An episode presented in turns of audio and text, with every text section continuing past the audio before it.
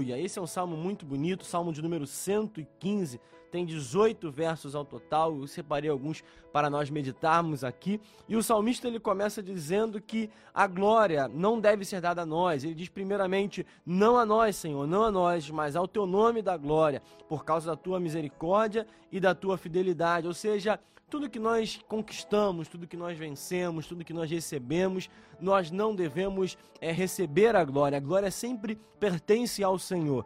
Ele começa dizendo que toda glória, tudo que deve ser dado, deve ser dado primeiramente, exclusivamente ao Senhor. E ele faz uma pergunta, ele faz um questionamento: por que diriam as nações? Onde está o Deus deles? Talvez durante esse período de 2020, nesse ano de 2020, onde nós vivemos tantas situações, tantas catástrofes, tantas tragédias, um ano tão difícil que nós experimentamos. Talvez alguém perto de você, talvez um vizinho, talvez algum familiar, ou talvez você mesmo no seu pensamento, no seu íntimo tenha perguntado: onde está Deus? No meio disso tudo? Onde está o Senhor no meio de toda essa situação? Onde se encontra o Senhor no meio de todo esse caos? Onde está Deus no meio desse ano de 2020? Onde está Deus no meio dessa pandemia, no meio dessa crise, no meio de tudo que tem acontecido, de tudo que aconteceu, que vem acontecendo nesse ano de 2020? Aqui nós vamos ver que em um período de crise, nós vamos olhar durante todo o Antigo Testamento que Jael passou por momentos complicados. O livro de Juízes conta sobre momentos difíceis que o povo de Israel viveu por conta dos seus próprios pecados. Foram exílios babilônicos, foram períodos de seca, foram períodos sem chuva, foram períodos onde a fome chegou, foram períodos onde os inimigos se colocaram diante do povo de Deus, onde os inimigos venceram algumas batalhas. Nós vamos ver que Israel experimentou momentos bons, mas também experimentou momentos complicados. E nós vamos ver que as nações ao redor de Israel, as nações inimigas, os reis das nações que vinham confrontar o povo de Deus, faziam às vezes essa pergunta: onde está o Deus deles. E talvez alguém que esteja olhando para a tua situação, talvez alguém que esteja olhando para a tua crise, faça essa mesma pergunta, ou talvez seja a pergunta que você também esteja fazendo: onde está o meu Deus? E nós vamos ver que o salmista, ele declara: o nosso Deus está no céu e faz tudo como lhe agrada. A primeira informação que esse texto nos dá é que Deus está no mesmo lugar onde sempre esteve, no seu trono, no comando das, das ações, no comando de tudo, no controle de tudo que acontece. Deus não perdeu o controle em meio a qualquer situação. Nesse ano de 2020, nós experimentamos tantas situações onde os governantes perderam o controle, onde nós perdemos o controle, onde nós não sabíamos quais atitudes tomar, o que fazer,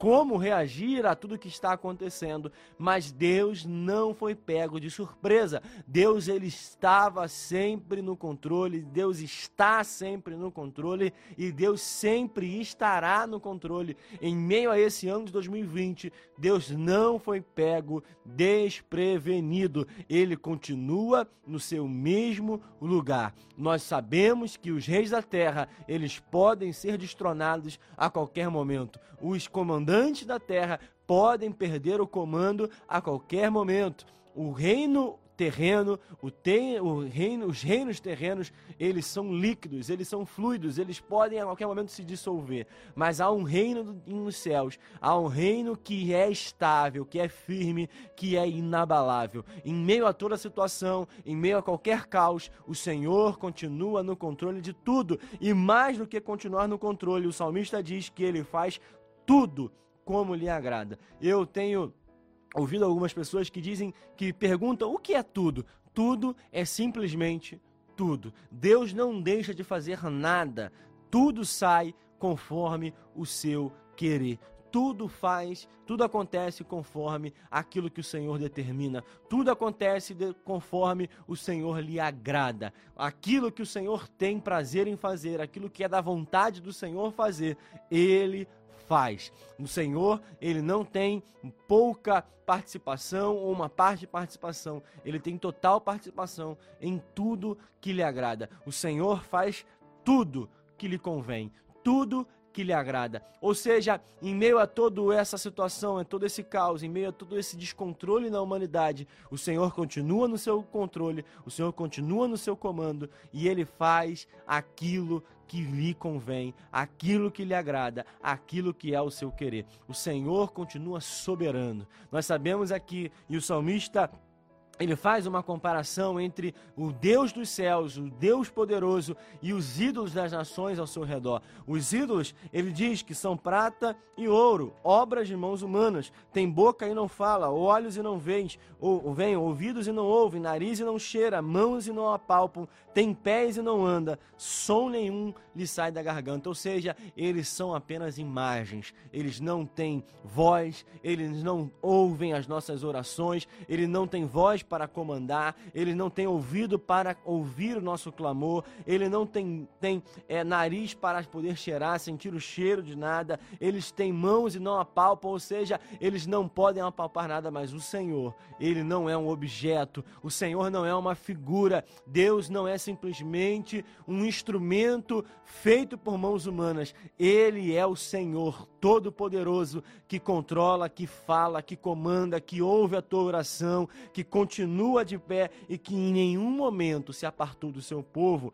E aí a gente vai entender que nós tornem nós devemos tornar semelhantes a eles os que o fazem e todos que nele confiam. Quando nós confiamos e fazemos aquilo que, nos, é, que nós sabemos que é a vontade de Deus, nós nos tornamos cada vez mais parecido com ele e nós fomos feitos à sua própria semelhança e mais do que isso, o Filho de Deus veio à terra para que nós possamos ter um modelo, nós possamos ter um padrão de qualidade, nós possamos ter um padrão de vida. Jesus é exatamente esse modelo de vida que nós devemos tentar nos tornar. Nós devemos nos tentar, tentar nos tornar cada dia mais semelhantes a Ele. E o texto continua dizendo: Ó Israel, confie no Senhor, Ele é o seu amparo e o seu escudo. Casa de Arão, confie no Senhor, Ele é o seu amparo e o seu escudo, ou seja, aqueles que estavam aliançados conforme a lei. Mas o texto continua dizendo: Vocês que temem o Senhor, Confiem no Senhor. Ele é seu amparo e o seu escudo. Um escudo, um amparo, ele vinha à frente nas batalhas para tentar proteger. Aqui nós sabemos que Deus é o escudo verdadeiro que vai à nossa frente e nos protege em nossas batalhas. O texto é bem claro dizendo que não, não é somente para Israel, não é somente para quem estava debaixo da lei, segundo o sacerdócio de Arão, mas aqueles que temem o Senhor confiam no Senhor têm também Deus como seu amparo e como seu escudo. O Senhor tem te protegido. Talvez você não consiga observar, não consiga visualizar, não consiga estar enxergando isso, mas Deus está te protegendo. Deus, ele continua protegendo a tua casa, ele continua protegendo a tua família, ele continua protegendo todos aqueles que temem e confiam no Senhor. O texto continua dizendo: Ele abençoa os que o temem o Senhor, tanto grandes como pequenos. Não há distinção entre quem é rico, quem é pobre, grande, pequeno, poderoso, sem poder. Ele abençoa aqueles que temem a Ele. Ele abençoa aqueles que o temem. Se você teme ao Senhor, você é um abençoado, porque você tem a oportunidade hoje de estar vivo, de estar de pé, e o Senhor pode te abençoar durante o seu dia.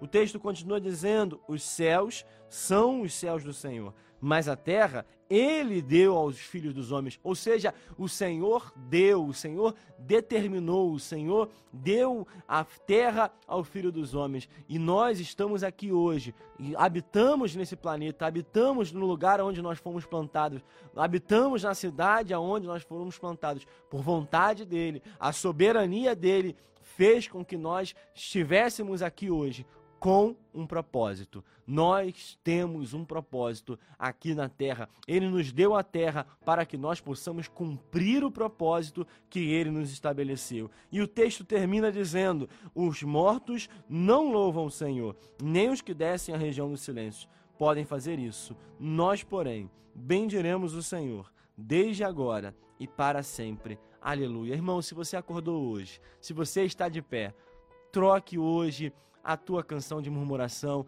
por adoração, como eu tenho dito todos os dias aqui. Adore ao Senhor. Você está vivo, você tem saúde, e mesmo que não seja uma saúde perfeita, mesmo que haja um diagnóstico, mesmo que haja uma doença, você ainda está vivo e você ainda pode declarar que Ele é santo, que Ele é poderoso e que saia da tua boca uma canção de louvor ao Senhor por mais um dia. Este é o dia. Há um salmo também dizendo: Este é o dia que nos fez o Senhor. Por isso nós estamos alegres e você pode continuar adorando ao Senhor, porque Ele continua cuidando de você. Essa é a palavra de Deus para esse dia.